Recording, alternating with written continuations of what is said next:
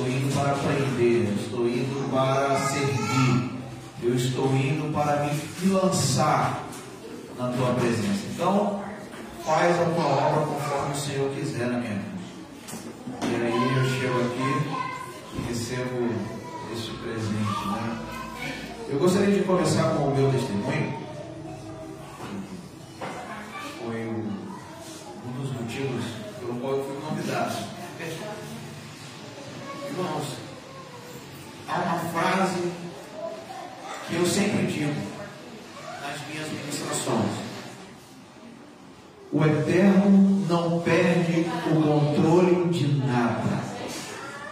Nada. Tudo está no controle do Eterno.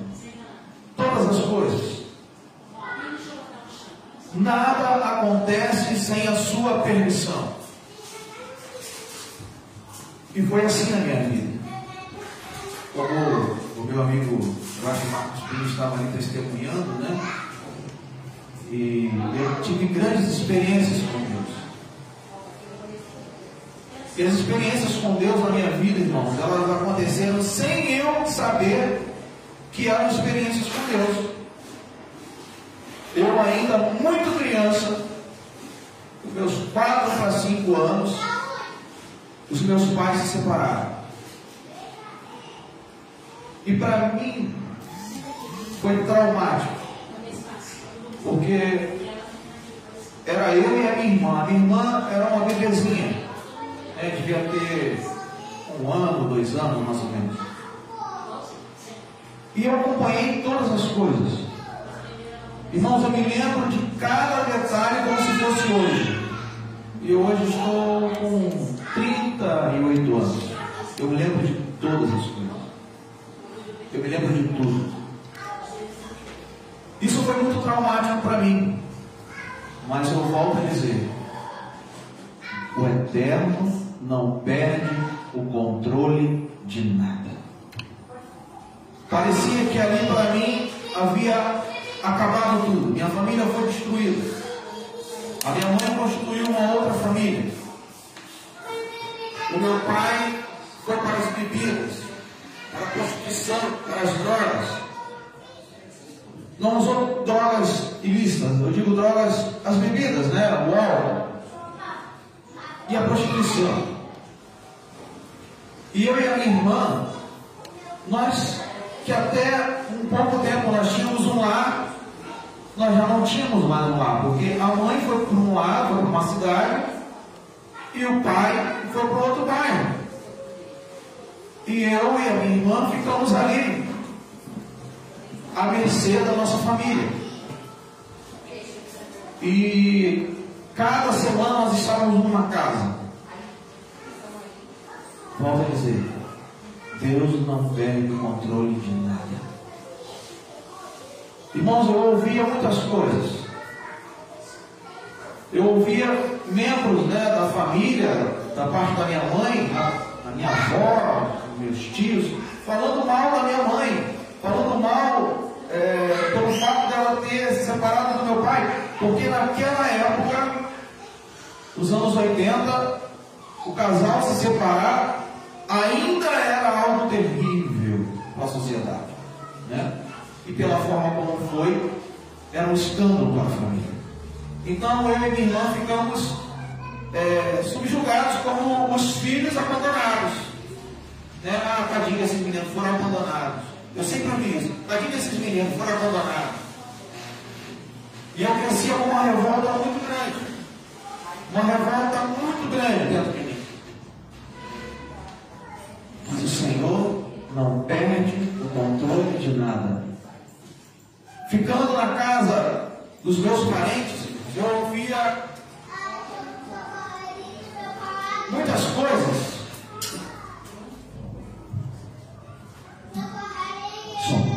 Eu ouvia muitas coisas.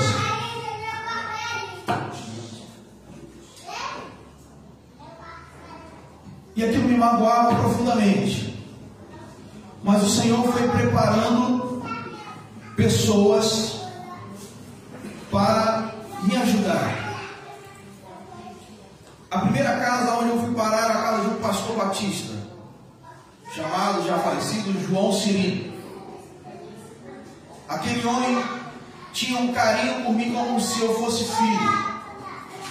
E ali na casa dos meus tios, eu fui entendendo o que era um homem servir a Deus.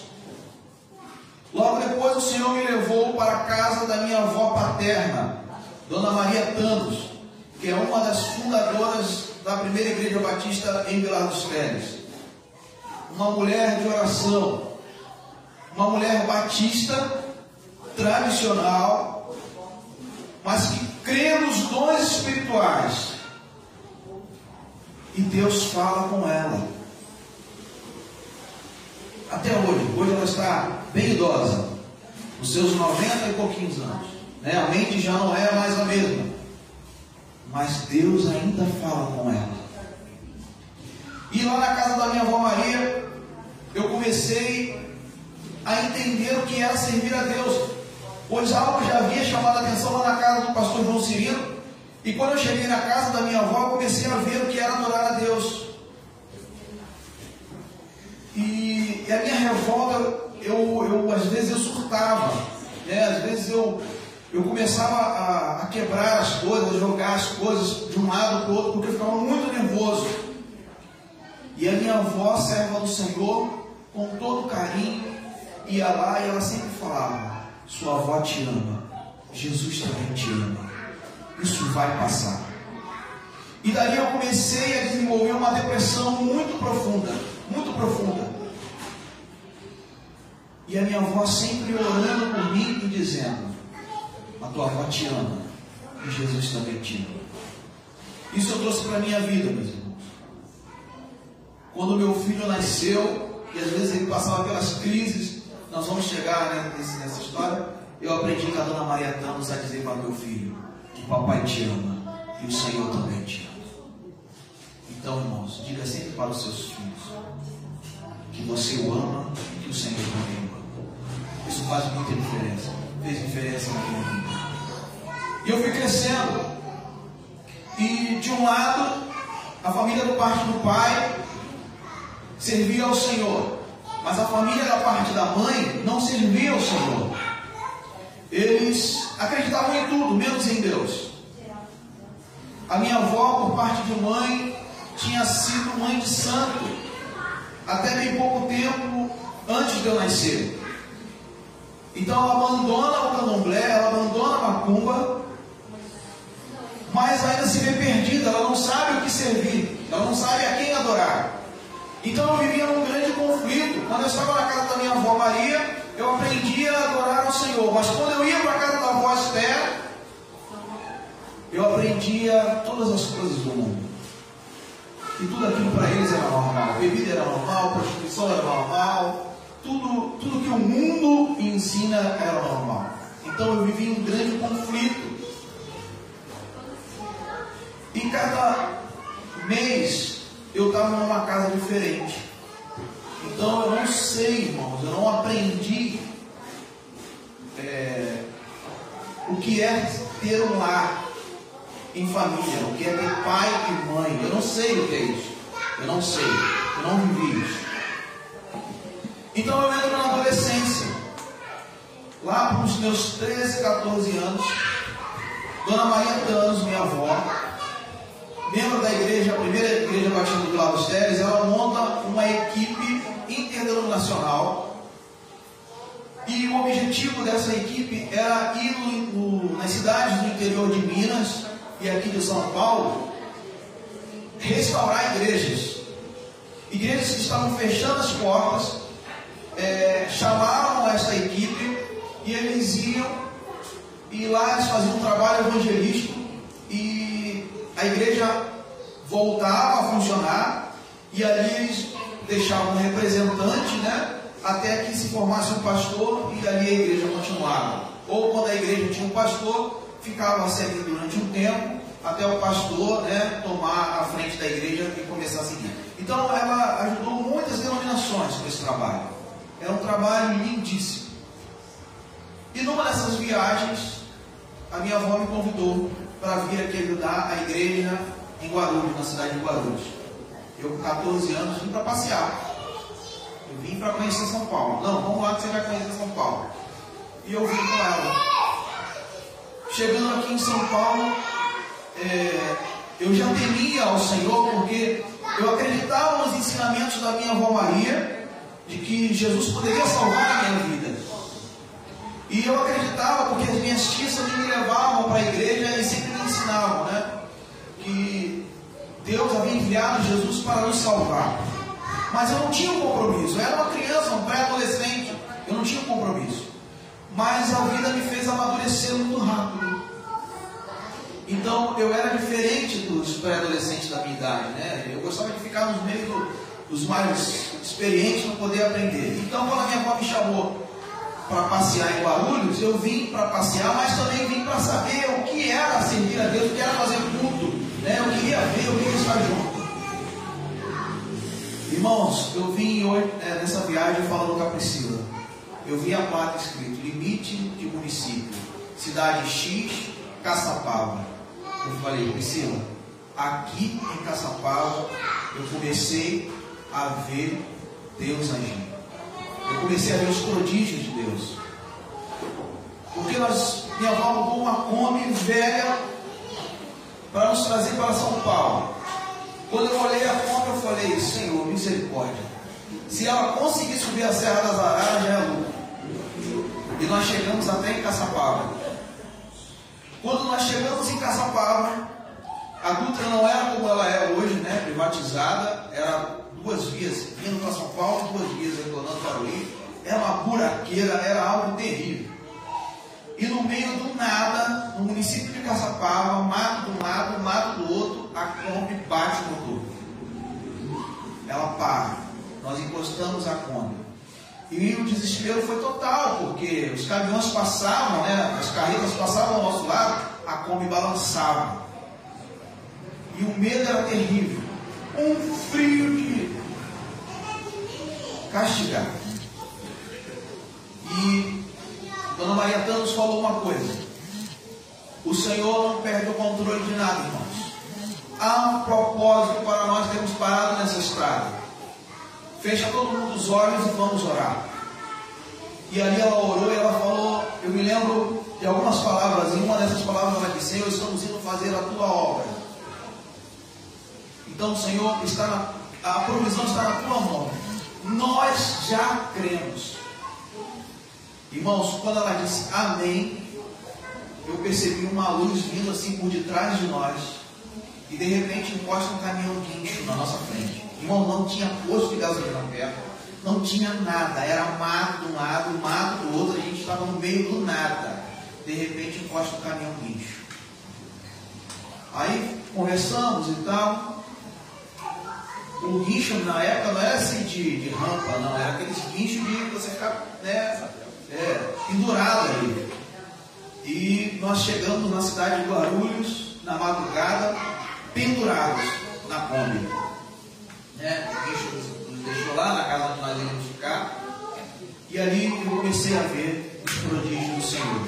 Começou em Caçapava. Nós fomos fazer o trabalho no dia seguinte. Sempre antes de sair para fazer o trabalho né, de evangelismo, nós orávamos. Tinha um culto no lar. E nesse culto lar, é, eu via, eu, eu sentia algo diferente. Toda vez que minha avó orava, toda vez que os irmãos louvavam, eu sentia algo diferente. Mas eu ficava quietinho. Desse grupo, só quem não servia ao Eterno era eu e o motorista da Kombi. Eu, adolescente, né? E o motorista da Kombi já um jovem. E nós saímos para fazer o trabalho evangelístico na rua. Essa família que nos recebeu já tinha já é, os endereços das famílias que haviam desviado da igreja, haviam saído, haviam abandonado. E nós fomos visitar. Irmão, nós, nós fomos recebidos muitas vezes por pedradas. As pessoas jogavam pedra na gente quando viam a gente chegar.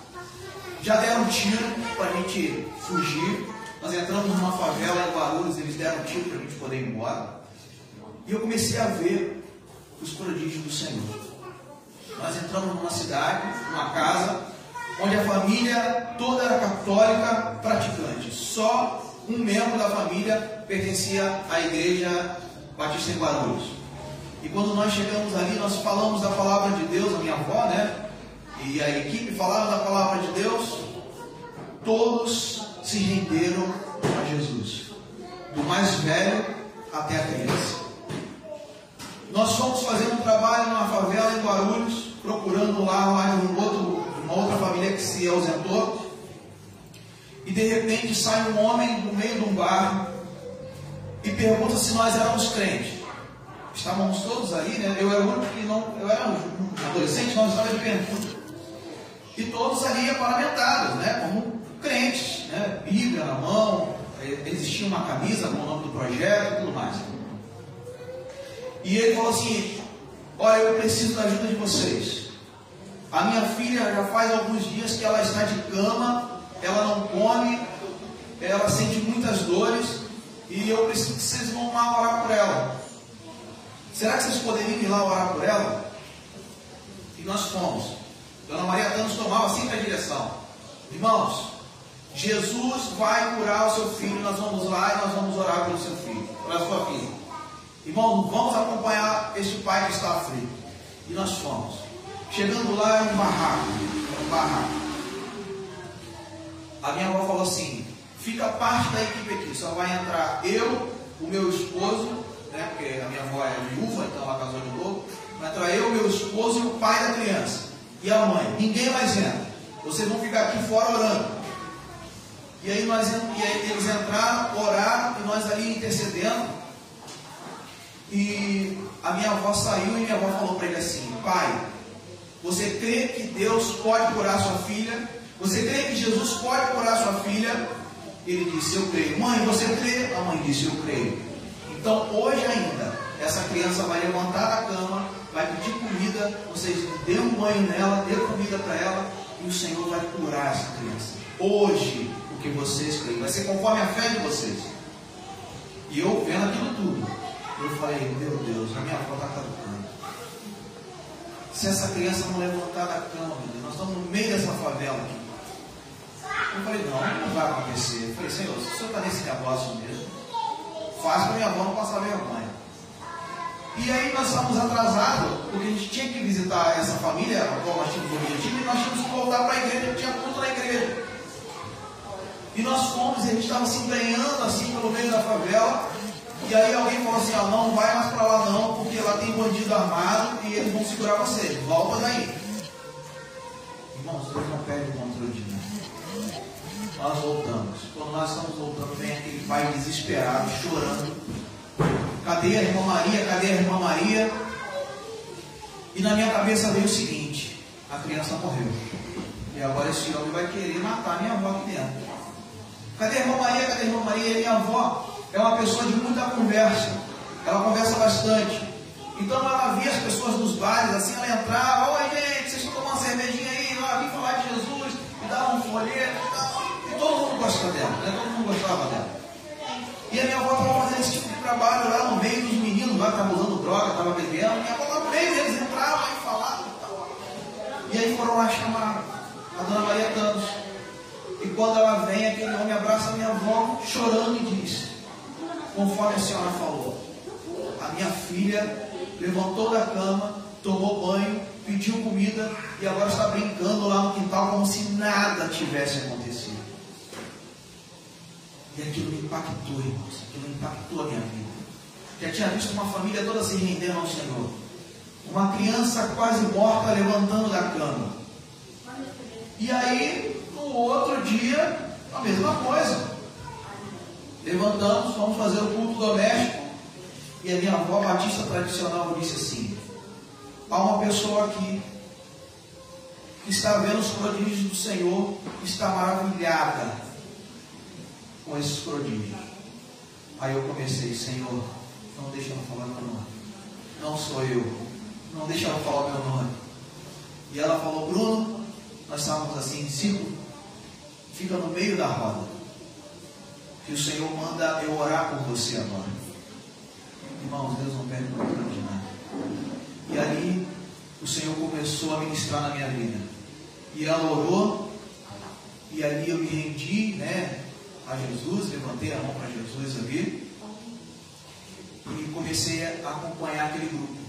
Nós voltamos para o Rio de Janeiro, não na Kombi, porque a Kombi tinha quebrado o motor, tivemos que fazer uma vaquinha, o pessoal do Rio mandando dinheiro para a gente, a igreja de Barulho nos ajudando, a família que estava preparada para nos receber apenas por um final de semana, nós ficamos lá 15 dias. Mas Deus não tem controle de nada. Nós estávamos lá fazendo a obra de Deus. E aí eu voltei para o Rio, cheio de experiências com Deus. E aí com 14 anos eu decidi, eu vou servir a Deus. E a experiência com o João Cirilo começou a gritar dentro do meu peito. Eu falei, eu quero ser como meu tio irmão, eu quero ser um pastor. Mas eu falava aquilo para mim mesmo. Eu nunca disse aquilo para ninguém. E aí eu fui caminhando na igreja batista, já a igreja batista já não estava mais, é, já não estava mais ficando bom para mim estar na igreja batista, porque era uma igreja de muitos idosos, não tinha jovens da minha idade. Mas o Senhor não perdeu o controle de nada. O Senhor me levou para uma outra igreja onde tinha mais juventude lá. E lá eu conheci o meu pai na fé chamado Pastor Vicente Gomes Tolentino, que me ensinou a amar Israel, me ensinou a olhar para Israel com um olhar de amor. E me ensinou a estudar a Bíblia. A irmã Maria Campos foi a mãe que eu não tive. Me ensinou os caminhos do Senhor. E o pastor Vicente Gomes Tolentino foi um pai para mim ensinou a servir ao Senhor. E caminhando ali naquela casa com o pastor Vicente, eu fui aprendendo a palavra, fui me dedicando, até que um dia o Senhor usou uma irmã, e essa irmã falou: Olha, jovem, vou eu te preparar para o ministério. E eu falava, mas como? Eu sou apenas um, uma criança, né? um jovem, um adolescente, eu não vou eu preparar o teu ministério, confia. E o Senhor me deu um sonho. E neste sonho eu estava dirigindo um ônibus, esse ônibus era todo branco. E dentro deste ônibus apenas algumas pessoas, não eram muitos, eram poucos.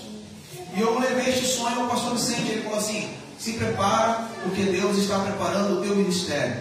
Você vai começar com poucas pessoas, mas o Senhor vai acrescentar as almas. Confia no Senhor. E ali eu fui me dedicando, e conheci a minha esposa, trabalhando. A irmã Priscila era missionária na Assembleia de Deus. E ela era estagiária no supermercado onde eu trabalhava. E eu nunca olhei para a irmã Priscila com o olhar né, de um homem para uma mulher. Eu sempre olhava para ela como uma estagiária. E eu até nem gostava quando ela estagiava comigo, porque a Priscila era enjoada demais. eu falava, eu botava ela para trabalhar no caixa. Eu falava, não, fica no caixa. Mas aí sempre tinha alguém que botava lá, o meu superior, que não, tira a Priscila do caixa, deixa ela treinando aí. E eu era noiva e ela era noiva de um presbítero. O meu noivado acabou e eu fiquei muito mal. E eu não entendia por que meu noivado tinha acabado. E aí a Priscila começou a me ajudar espiritualmente, me dando algumas palavras né, de incentivo. Eu pensei em desistir da fé, eu fiquei muito mal. Meu mundo tinha acabado. E a Priscila me ajudando. Até que o noivado dela também acaba. Ela termina o noivado com o presbítero da Assembleia de Deus. E aí começam os burburinhos. Ela terminou com falando de você. Ela gosta de você. Eu falei, misericórdia. Eu acabei com o sonho de um presbítero e eu vou para o inferno. Mas tudo o propósito de Deus. E eu sempre ia na igreja do pastor Vicente. E antes de ir, eu ia na igreja, assistia o culto, depois ia lá na casa da irmã Maria para falar com ela e ia para minha casa, porque eu já não estava mais morando com ela. Já estava morando na família da minha, da minha mãe, né, dos meus avós paternos. E acabou que nesse, num dia desse eu fui antes da minha avó. E a minha avó, quando me viu, minha avó começou a chorar e falou: É de Deus, é de Deus, Senhor, tu és fiel, tu és fiel. E ela falou assim: Vem cá que a vovó quer conversar com você. E toda vez que ela falava: Vem cá que a vovó quer conversar com você, é que eu tinha feito algo que ela reprovava, né? E eu comecei aqui a buscar no meu HD: O que, que eu fiz, meu Deus? O que, que eu fiz, meu Deus? estou tentando ficar quietinho, o que, que eu fiz?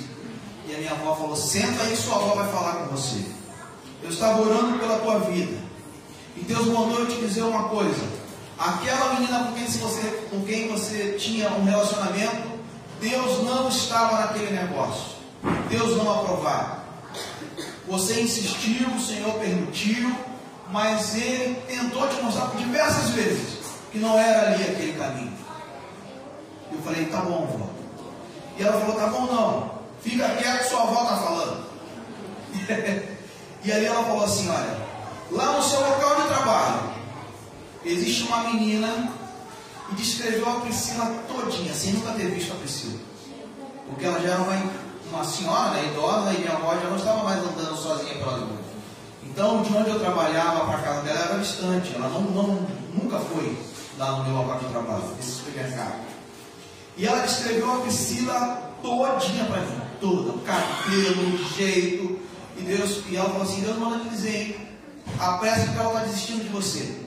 Ela já te deu todas as oportunidades de você entender que ela está na sua, mas você é meio que zonho, você não está prestando atenção. Aí eu fui, né, para falar com a Priscila.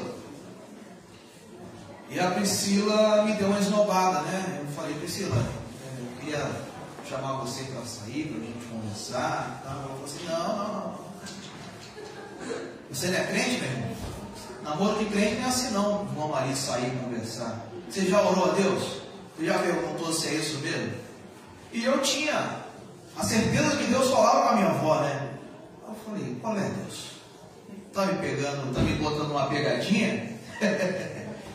o senhor não falou que era ela? E ela falou assim, e o senhor falou assim, não, vamos orar. Só depois que nós orarmos, Deus falar comigo falar com você. Por uma semana nós vamos orar. E assim foi. Passou uma semana e a Priscila nada de falar no assunto. Eu fui lá no meio dos documentos, eu não podia pegar os documentos dos funcionários, mas fui lá, dei um jeito, peguei o telefone da Priscila, liguei para ela, falei, olha, já estou orando já uma semana. Será que Deus não falou contigo não? ela falou assim, tá bom. No dia tal, nós estamos no centro da cidade de Nova Iguaçu, você me encontra lá. E ali nós começamos a nossa caminhada. Né? Começamos a conversar, começamos a namorar. Nos casamos, irmãos. Nos casamos em seis meses, sete meses, né? Oito meses. Com oito meses de namoro, nós nos casamos. E foi bem difícil, todo início de casamento é bem difícil. E aí, quando você casa, começam as perguntas, né? E quando que vai vir o filho? Quando que vai vir o filho? E a gente começou a se preparar pela chegada do nosso filho. E aí eu saí da igreja do pastor Vicente, porque a Priscila não estava se adaptando lá, e nós pedimos a direção ao Senhor. Meu pai congregava, aí meu pai vem para os caminhos do Senhor, se casa novamente e vai para uma comunidade evangélica. E e ele falou, poxa, a minha igreja é pequena, talvez eu precise se adapte lá, vai lá, faz uma visita. Nós fizemos uma visita, eu conhecia já o pastor, ele era muito nosso amigo. E aí ali nós ficamos. E ali fui consagrado a diácono. Fui consagrado pastor, mas internamente. O pastor falou assim: Eu vou te consagrar, mas você vai fazer o seminário. Quando você concluir o seminário, eu te apresento na igreja. Mas o Senhor nunca me permitiu terminar o seminário. Eu fiz três seminários teológicos, não consegui terminar um. E ali eu montei uma equipe de trabalho como a irmã Maria havia feito. Só para os diáconos, nós visitávamos os lares das pessoas. E aí eu fui, nesse grupo tinha diáconos e tinha uma pastora. E a pastora falou assim, Bruno, eu preciso muito que você junte a equipe. E a gente precisa visitar uma senhora, uma anciã da igreja, que a filha descobriu que está com câncer. E essa senhora está muito abalada, a gente precisa ir lá. E nós fomos lá. Chegando lá, irmãos, tinha uma irmã da Assembleia de Deus, e aí o povo se empolgou, né? Aí começou o mistério. E era uma gritaria daqui, roda dali, pula de lá, e eu olhando aquilo tudo, eu falei, Senhor, se o Senhor está nesse negócio, o Senhor me mostra, porque quando acabar isso aqui, eu vou puxar a orelha de todos eles. Porque a casa era de uma senhora muito idosa, então eu estava preocupado, né? Eu falei, gente, nós vamos dar uma palavra, nós vamos orar, confiar em Deus, que aquela oração vai surtir efeito e nós vamos sair. E o negócio tomou uma proporção e era um tal de machado aqui, pular e falar as línguas estranhas lá e tal. E eu, Senhor, o que, que é isso? Meu Deus, o que, que é isso?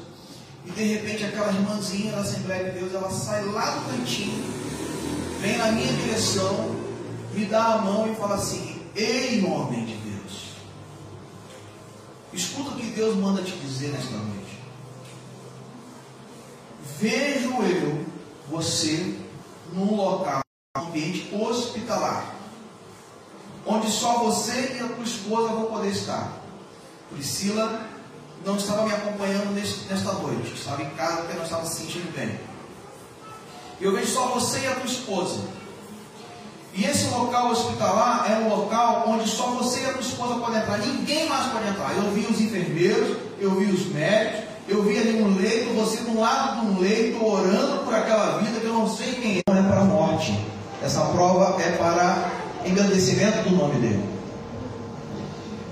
E ali eu saí impactado com aquela palavra e contei com a Priscila quando eu cheguei em casa.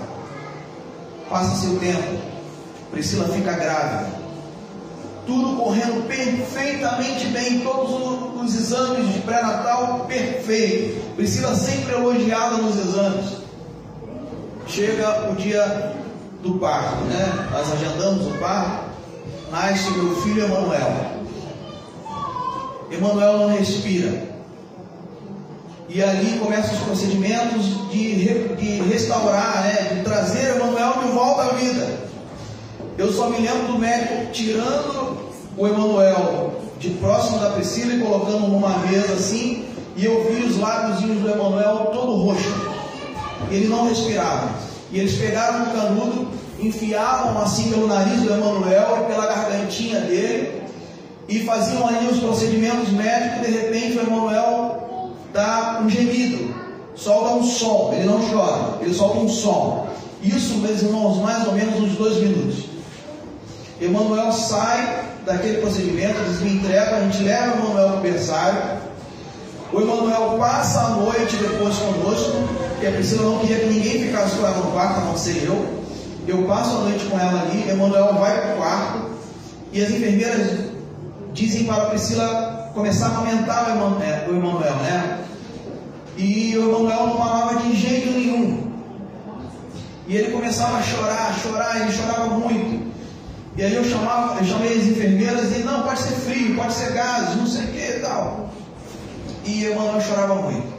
E aí amanheceu o dia, o médico passou às seis horas da manhã, eu disse que o médico como havia sido aquela noite com Emanuel. E ele chama a enfermeira e leva o Emanuel de volta para o berçário para dar banho. E ali o Emanuel vomita uma gosma verde. E acontece algo lá dentro do berçário que eles precisam correr com Emanuel para a UTI. E ali o Emanuel ficou 68 dias, né? 67 dias de UTI. A Priscila operada, o meu filho na UTI e a minha cabeça deu mal. Eu falei, Senhor, eu sempre andei nos teus caminhos, sempre me preocupei em pregar a tua palavra. Senhor, eu já passei por uma pressão que foi a separação dos meus pais, eu só queria reconstruir a minha família. Eu só queria, o meu sonho não era ter um bom emprego, o meu sonho não era ter casa na praia, não era ter um carro próprio, o meu sonho era reconstruir a minha família. O Senhor me deu uma esposa, e agora meu filho está lá na UTI. E muitas vezes eu sentava ali no leito orando. E aí a Priscila não podia ficar, né? É, existia algum, existia um horário que os pais poderiam ficar. Então a Priscila ficava, dava 10 horas da noite, nós tínhamos que ir para casa. A Priscila de ponta, irmãos, de resguardo. Todo dia ela ia para o hospital. E assim, era outra cidade, né? Distante, meia hora, 40 minutos, de uma cidade para outra. Quando nós tínhamos alguém para nos levar de carro, era benção. Quando não tinha, nós tínhamos que ir de ônibus. E as ruas eram todas esburacadas. Imagina uma mulher de resguardo, operada, pegando um ônibus e passando umas ruas cheias de buraco. O Senhor guardou a minha esposa durante esse tempo. E aí uma vez eu cheguei para ela e falei para ela, ela estava sentada ao lado do leito do Emanuel. E eu orei assim, assim, assim. Ela falou assim, Bruno, vamos dar graças a Deus, vamos glorificar a Deus. Conforme Deus falou com aquela jovem naquele culto que eu não fui. Está acontecendo, é provisão de Deus. O Emanuel vai sair da UTI. E aí nós começamos a, a olhar aquela situação com outro olhar, né? Já começamos a glorificar, já não era mais uma oração de pranto, de lamento, era uma oração de glorificação. Obrigado, Senhor. Nós não entendemos, nós estamos chorando aqui, mas a gente sabe que isso tudo o Senhor tem algo a nos ensinar, porque nós entendemos que o Senhor não perde o controle de nada. 60 e tantos dias, o Manuel sai da UTI. Começa uma nova luta. Todo dia da semana nós tínhamos que ir a um médico diferente. Porque o Emanuel, ele não abria as mãos, o Emanuel sai com um problema neurológico, o Emanuel, a boquinha dele só ficava aberta, ele babava o tempo todo. Resumindo, não tinha um diagnóstico preciso. O diagnóstico mais se aproximava era um atraso cerebral, não é isso? Paralisia cerebral. Era o diagnóstico mais próximo que os médicos encontraram. Então começou uma luta da gente ir aos médicos e era neuro, era remédio, irmãos, eu ganhava bem pouco e, e eu perguntava ao Senhor, Senhor, como é que vai ser? Esse menino precisa de remédios e remédios fortes, remédios caros, eu não sei como vai ser. E aí o Senhor já tinha nos tirado dessa comunidade evangélica tinha nos levado para a igreja metodista. E lá na igreja metodista, a igreja se mobiliza, a igreja estava passando por um processo difícil, um processo onde a igreja estava se debandando, né? a membresia estava se debandando. De repente a membresia começa a ver a nossa luta e eles começam a se unir em oração, a igreja começa a se unir em oração e se unir para nos ajudar financeiramente.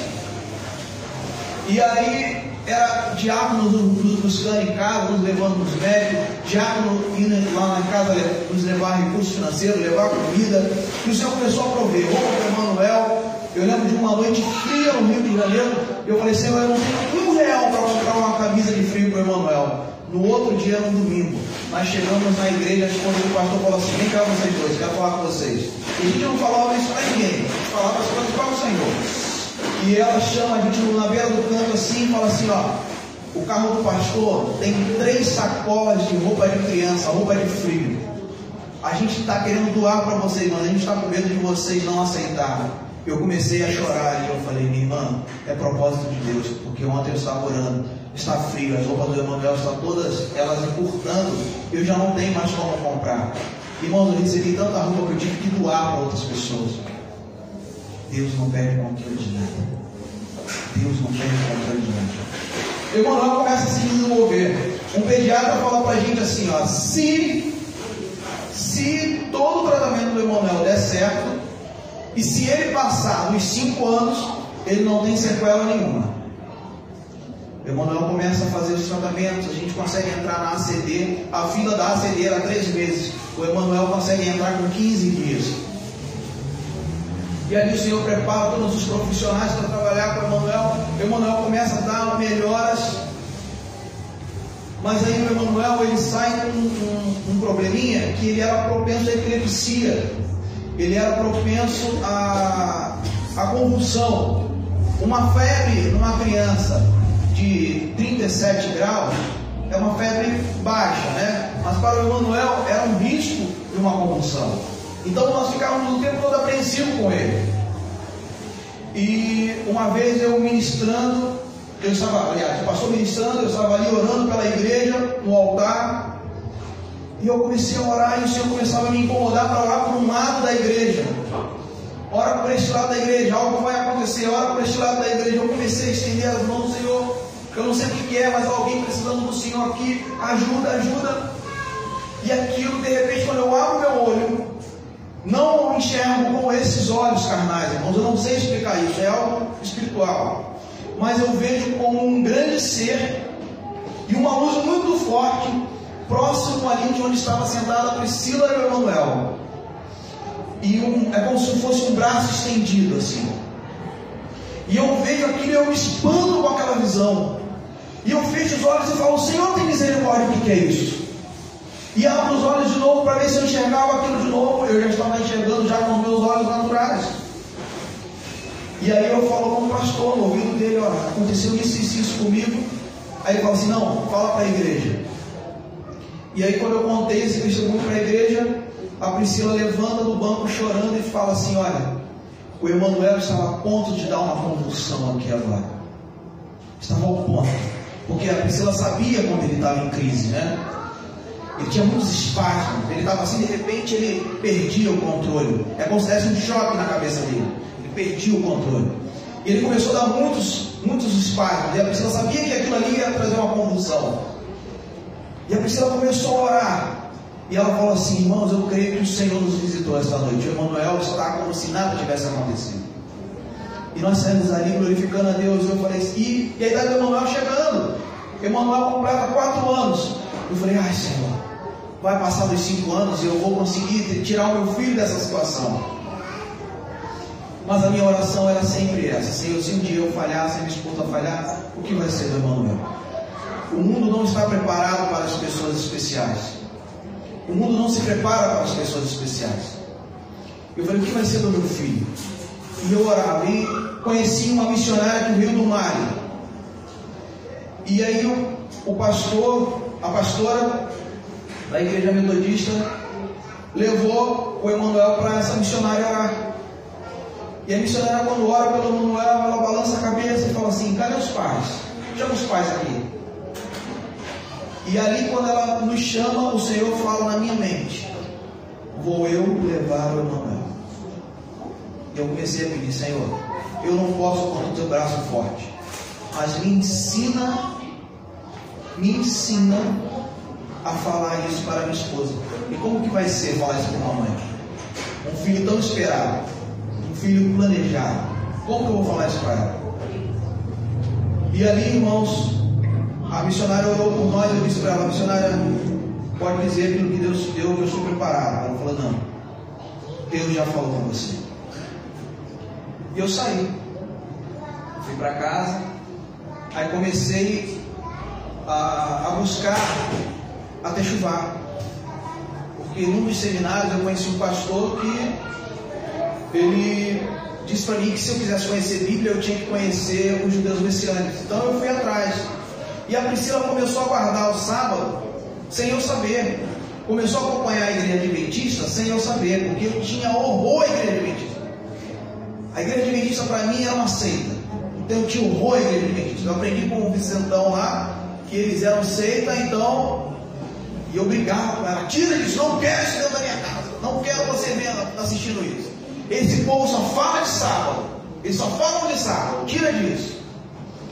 E aí, numa das madrugadas, eu trabalhando, preocupado com a minha família, o Senhor me levou até um computador. Eu abri o computador e falei: Senhor, eu preciso ouvir uma palavra sua. E ali eu achei uma mensagem do pastor José Gonçalves.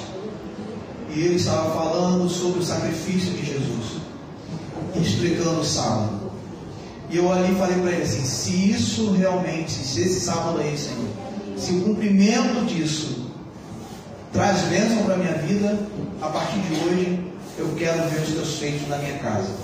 Meu casamento estava a ponto para acabar. Nós estávamos esgotados pelo tratamento com Emanuel. O Emanuel exigia muito de nós, por causa do tratamento dele. Nós estávamos a ponto de acabar. Nós só vivíamos juntos, mas não, não éramos mais marido e mulher. E eu falei para ela, olha, a partir de hoje não se pega numa vassoura no sábado nesta casa. Não se faz mais nada dentro dessa casa. Se o que os adventistas falam é verdade, vai ter que se cumprir aqui na minha casa. Porque eles falam que está escrito, se está escrito vai ter que acontecer. E eu quero ver mudança, Senhor, dentro do meu lar. E ali o Senhor começou a restaurar a nossa vida. Restaurou o meu casamento. Restaurou a minha vida financeira. O Senhor foi mudando a minha história. Me preparando para levar a Manuel. Até que um dia eu assisti uma mensagem de um pastor adventista norte-americano, onde ele estava falando sobre a morte. E aquele, aquela mensagem impactou tanto a minha vida que eu levei aquela mensagem para casa, peguei o notebook e botei ali e sentado eu, Emanuelzinho e Priscila. A gente ouvindo a mensagem do pastor Fander, acho que é esse o nome, não sei se o. O Mike Ford. Mike, isso, mensagem dele. E nós ouvimos ali aquela mensagem juntos, em família. Passa-se alguns dias, irmãos. O Emanuel cai doente, uma pneumonia toma conta do mãozinho dele. A gente corre com ele para internar. Assim que a gente interna ele, ele logo é entubado. E ele havia acabado de completar quatro aninhos, né? Completou quatro aninhos. E aí ele pega essa pneumonia, a gente interna ele. 20 dias se passam e o Senhor leva o Emanuel. Eu havia falado para a Priscila, né? Que o Senhor havia, iria levar o Emanuel. E ela fala assim, ué, se o Senhor vai levar, o que, que a gente pode fazer? Vamos confiar em Deus. E eu ali desesperado, pensando nela. Eu falei, eu não posso mais trazer o meu filho de volta. Agora minha proporção é essa mulher, Senhor. Como é que eu vou fazer com ela? E aí a Priscila pega o Manuel nos braços, aquele corpinho ali, se despede dele, fala com ele, beija ele. E eu consigo tirar a Priscila dali para que o corpinho do Emanuel fosse removido.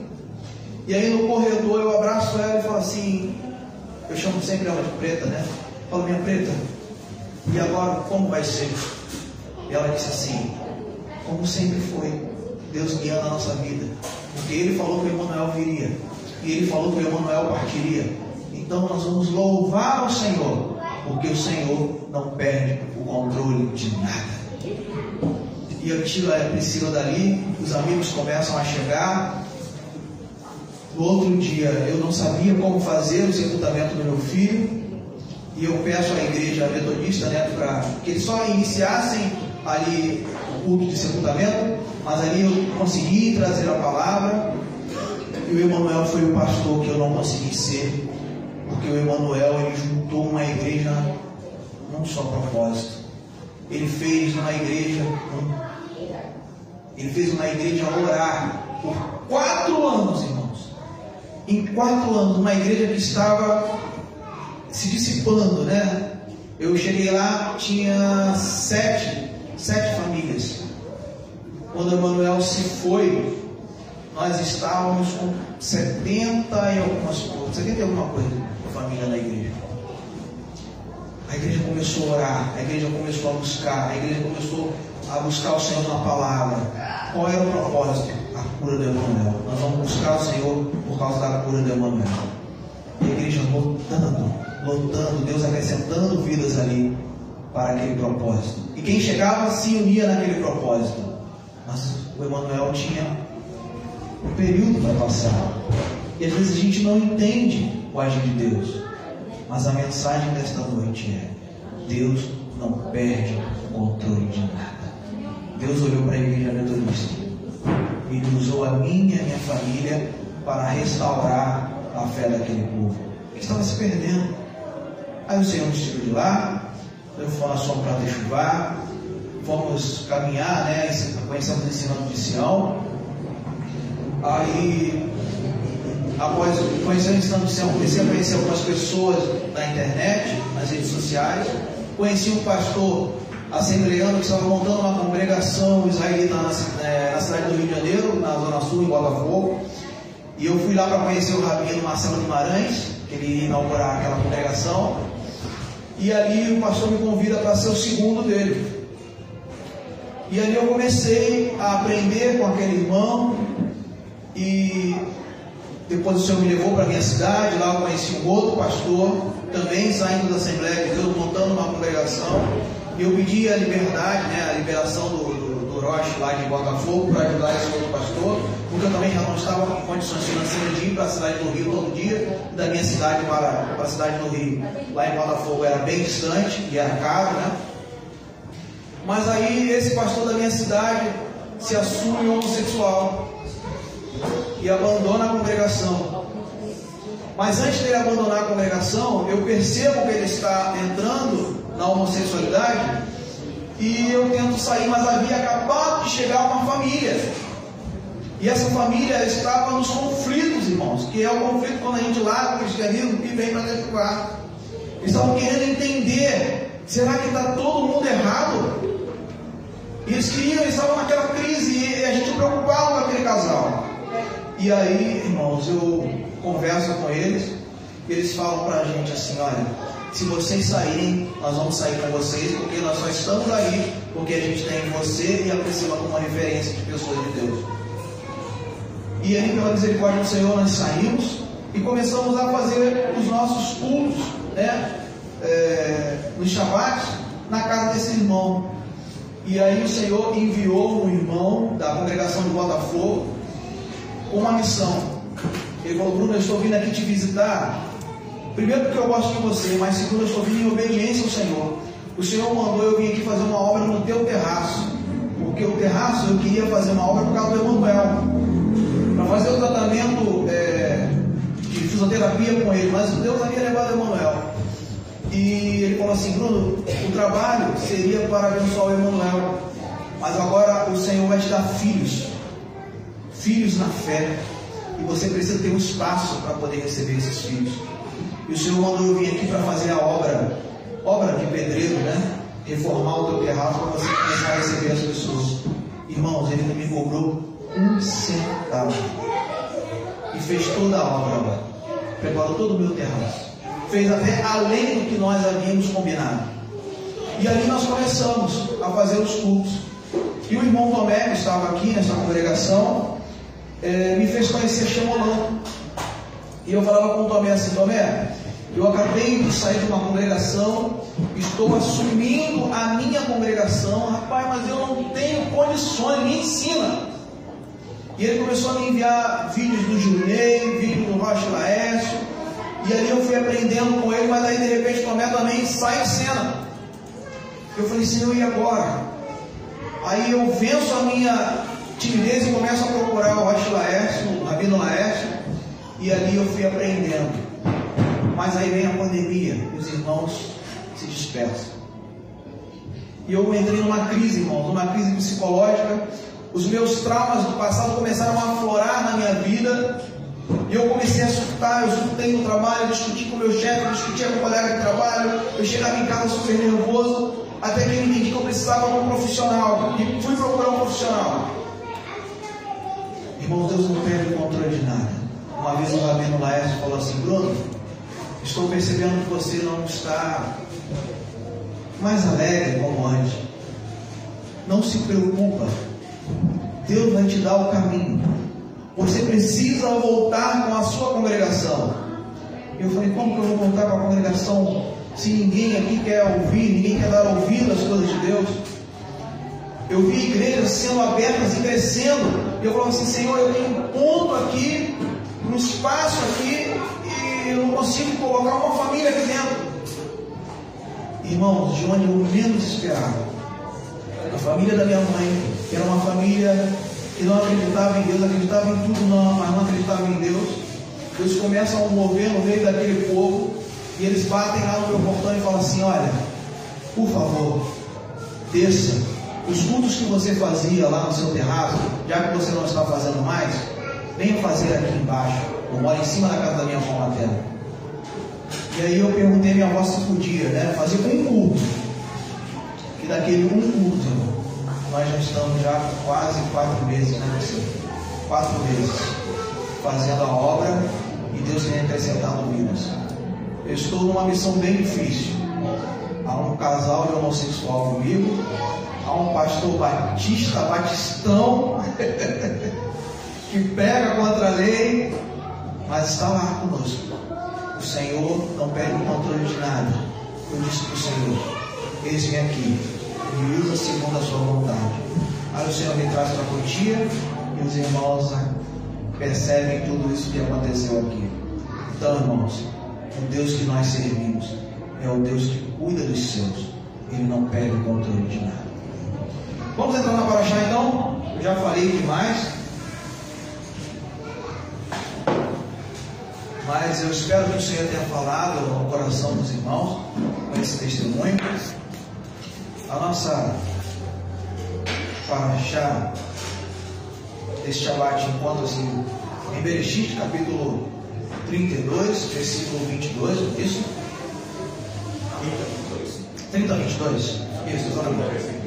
30, capítulo 30, versículo 22.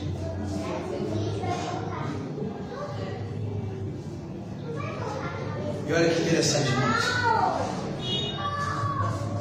Algo sobrenatural está para acontecer na minha vida.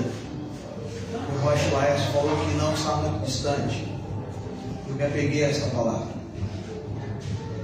Quando ele nos chamou para conversar hoje mais cedo, eu entendi o que Deus estava para falar conosco. E a Paraxá começa assim. Então, versículo 22. Então Deus adentrou em Raquel, ouviu a sua oração e a tornou fértil. Não sei se todos entenderam. Que a vontade de Deus seja feita na minha vida. As minhas esperanças, irmãos, estão na mão do Senhor. Porque eu já não tenho mais esperança. Já não tinha mais esperança. Até o Senhor falar comigo hoje neste lugar. Verdadeiramente o Senhor me visitou hoje aqui. Mas vamos lá. E ela engravidou, deu à luz um filho e disse: Deus removeu a minha desgraça. Ela me deu o nome Yosef, que ele acrescente, é a tradução, dizendo que Adonai me deu outros filhos.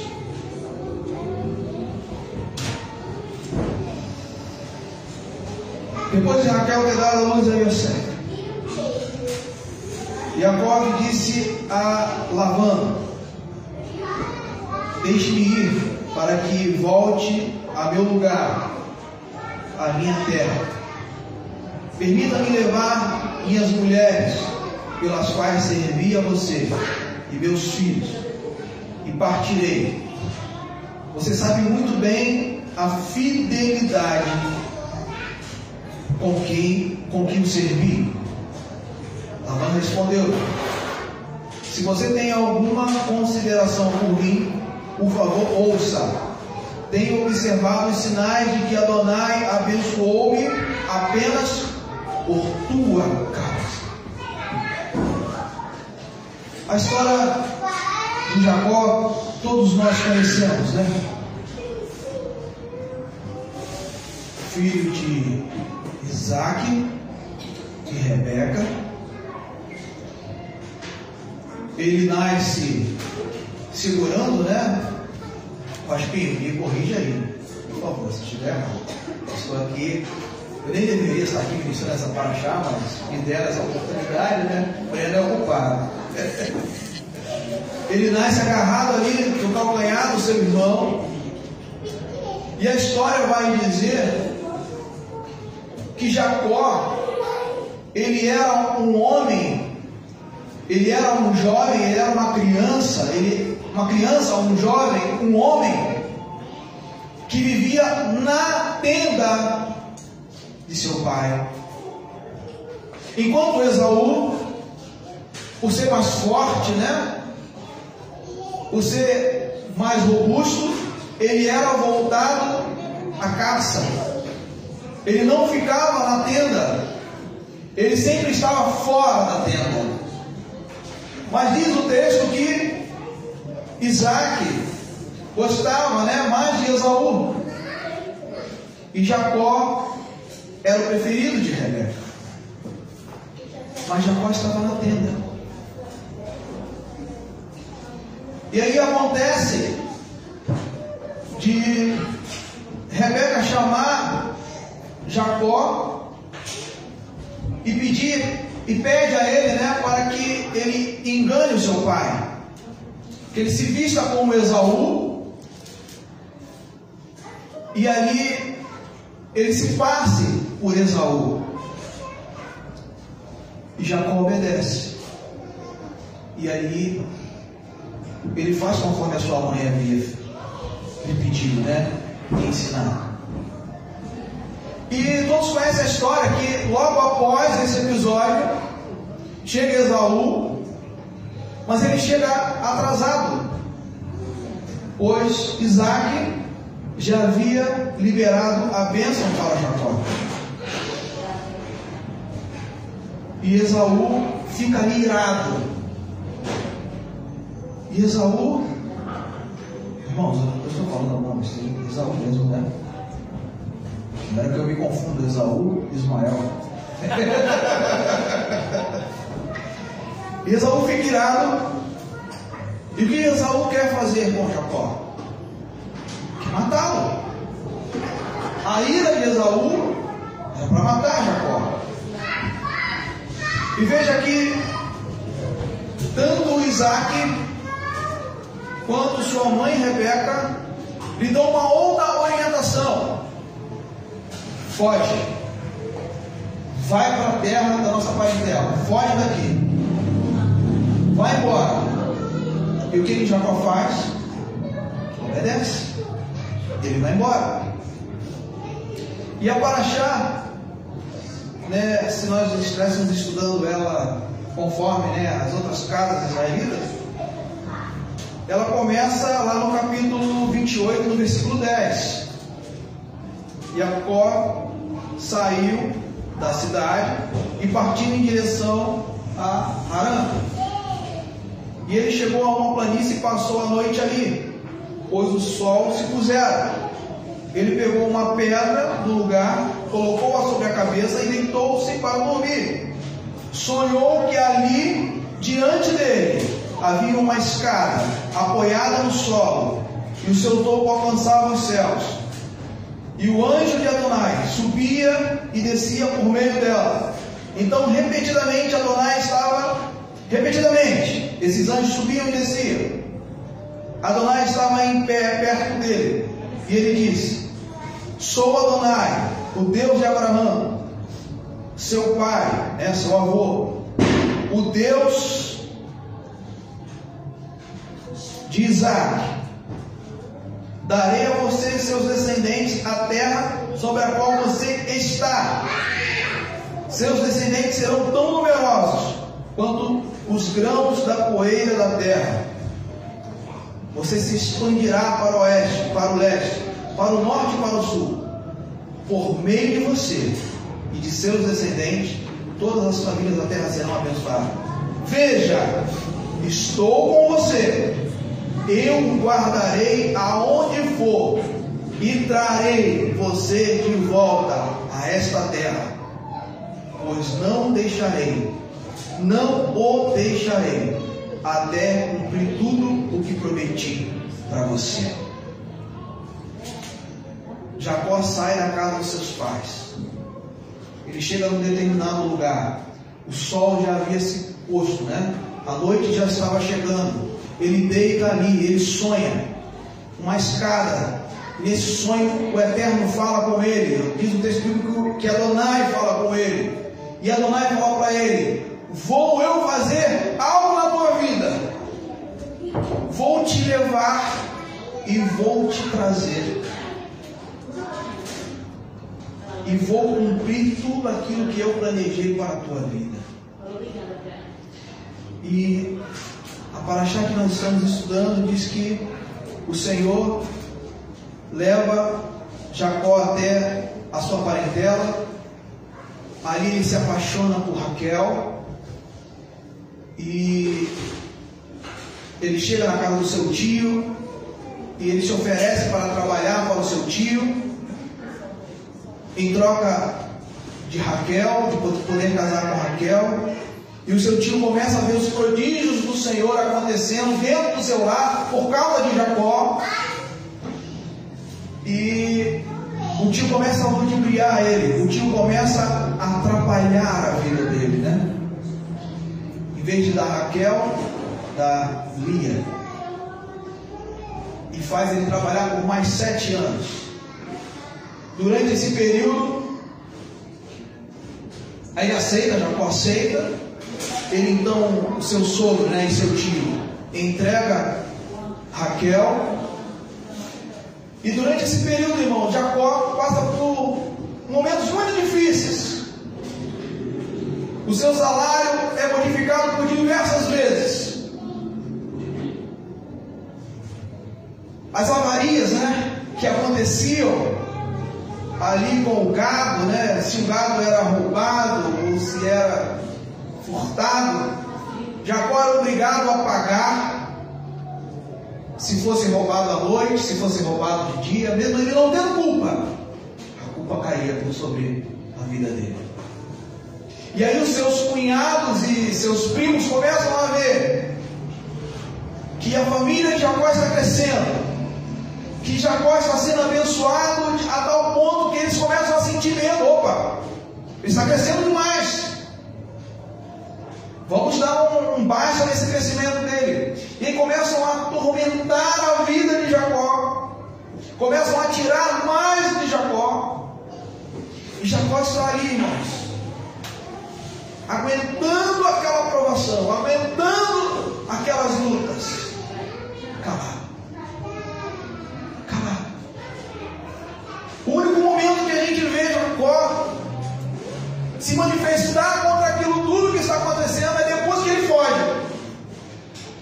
Ele chama a sua família, né? Ali ele já tem já mulheres e filhos.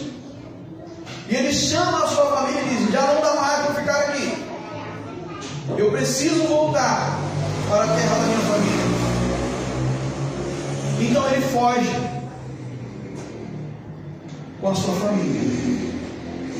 Seu sogro influenciado pelos seus filhos, né, pelos seus conselhos, entende que aquilo ali foi um rapto, que Jacó estava o roubando, roubando os seus parentes e roubando a sua riqueza. E aí ele vai atrás, mas o Senhor não perde o controle de nada. Labão sonha e Deus fala com ele: Cuidado que você vai falar com o meu servo cuidado. E eu entendo, irmãos, com isso. Eu não vou prolongar, porque eu acho que Deus já falou de forma poderosa neste lugar. E se eu continuar falando aqui, é algo de mim mesmo, não de Deus. Jacó era um homem que vivia na tenda, aprendendo do Senhor aprendendo a servir ao Senhor, aprendendo quem é o Senhor. E Jacó era um filho obediente. Deus só se manifesta na vida de Jacó naquele sonho, porque o Senhor conhecia o interior de Jacó.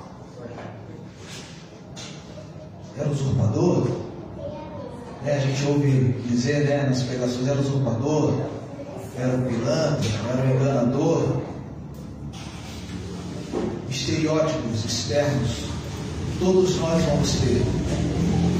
Mas só quem conhece o nosso interior, a sinceridade do nosso coração é o Senhor.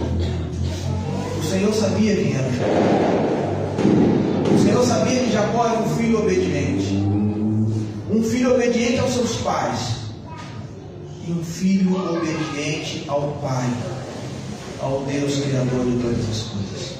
Um homem temente, um homem que guardava ah, as instruções que ele havia aprendido com seu pai e com sua mãe. E ele faz conforme os seus pais haviam lhe ordenado, né? E instruído, vai filho, foge.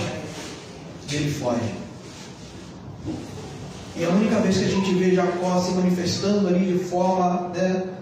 A primeira vez é quando ele é enganado, né? Ele recebe Lia e não Raquel, mas depois ele tem uma discussão acalorada com seu sogro e diz: Olha, eu passei por tudo isso, mas continuei sendo fiel ao Senhor. E aí eu me lembro, irmãos, que há um texto na Bíblia que diz que nós devemos servir aos nossos patrões, né? Como se nós estivéssemos servindo ao Senhor. E Jacó, a história dele nos mostra que ele estava ali servindo fielmente ao seu sogro.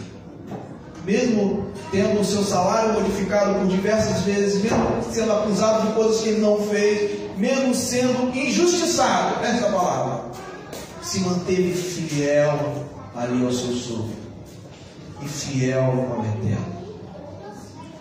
Deus não perde o controle de nada. A mensagem que eu quero dizer esta noite, deixar esta noite para a amada congregação é: seja fiel às instruções do Eterno. Seja fiel. Está passando por luta, está passando por dificuldade. O Roche Pinho falou aqui da grande dificuldade que a sua família passou. Mas o seu pai se manteve fiel, obediente a Deus. E a história mudou, não é, Rocha? A história mudou. A história da minha vida tem mudado, irmãos. No dia que eu fui sepultar o meu filho, eu tinha ir na cidade de Nova Iguaçu pegar os documentos para sepultá-lo. E eu e o irmão da igreja, ele estava dirigindo, né? Porque eu não tinha condições de dirigir. Ele estava dirigindo para me levar ao cartório para fazer ali os trâmites legais, né? Para sepultar meu filho. E quando nós entramos na rodovia Presidente Dutra, tinha um carro com um adesivo escrito assim: Dias melhores virão. E quando eu li aquela frase, eu disse: Eu recebo esta palavra. E eu virei para ele assim: Você viu, o que estava escrito ali? Aí ele falou: Não, não tinha nada escrito ali. Eu falei: Rapaz, aluno você acabou de cortar ali, estava escrito. Você não viu? Bruno, não tinha nada escrito lá falei, rapaz, então Senhor não te permitiu ver, porque a resposta era para mim: dias melhores virão. Eu recebo essa palavra. Irmãos, estou vivendo dias maravilhosos. Estar aqui, irmãos, é um presente da terra. Estou vivendo coisas que eu não imaginava. Não sou o santarrão. Faço as palavras do Rocha Laércio eu nem deveria estar aqui na frente nesta noite. Há pessoas mais capacitadas e mais estudadas do que eu. Mas eu estou buscando, irmãos, todo dia, ser um servo obediente ao meu Pai. E não sair da sua tenda. Continuar na sua tenda, obedecendo aos seus preceitos e os seus ensinamentos. Para que esses dias melhores Ele possa me acrescentar. E assim, meus irmãos, eu agradeço a minha oportunidade, em nome de Yeshua. Amém. Amém. Amém. Acho que talvez.